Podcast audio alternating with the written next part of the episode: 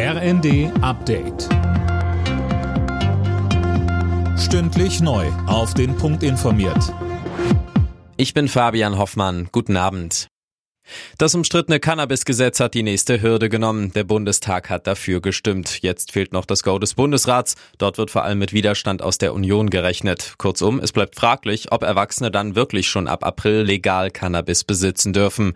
Gesundheitsminister Karl Lauterbach sprach sich einmal mehr für die Legalisierung aus. Wir schaffen ein Angebot, eine Alternative zu dem bedenklichen kriminellen Schwarzmarkt. Wir klären auf über die Gefahren von Cannabis Cannabis insbesondere für das wachsende Gehirn. Wir lassen junge Leute nicht allein. Österreichs Ex-Kanzler Sebastian Kurz ist wegen Falschaussage zu einer Bewährungsstrafe von acht Monaten verurteilt worden. Das Landgericht Wien sah es als erwiesen an, dass der 37-Jährige vor dem Untersuchungsausschuss gelogen hat, und zwar im Zusammenhang mit der sogenannten Ibiza-Affäre. Die USA verhängen mehr als 500 neue Sanktionen gegen Russland. Das hat US-Präsident Biden kurz vor dem Jahrestag des russischen Überfalls auf die Ukraine angekündigt. Mehr von Tom Husse. Die Strafmaßnahmen richten sich unter anderem gegen Personen, die mit der Inhaftierung des verstorbenen Kreml-Kritikers Nawalny in Verbindung stehen.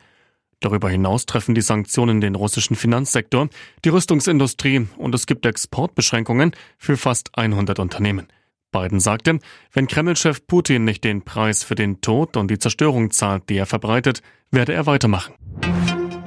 Vor allem Kinder leiden unter dem Krieg in der Ukraine und sie brauchen Hilfe. Darauf macht UNICEF jetzt aufmerksam. Demnach kann die Hälfte der Kinder seit Kriegsbeginn nicht regelmäßig zur Schule gehen. Tausende Stunden haben sie bereits in Schutzräumen verbracht. Bundesentwicklungsministerin Svenja Schulze betont, bis 2026 sollen über UNICEF mit Mitteln aus meinem Haus rund 3,3 Millionen Kinder und 1,8 Millionen Jugendliche in der Ukraine unterstützt werden, und zwar beim Wiederaufbau von Schulen, von Kindergärten, von Wasser- und Sanitärversorgung sowie eben Bildungsangeboten und auch psychosozialer Beratung für die Familien.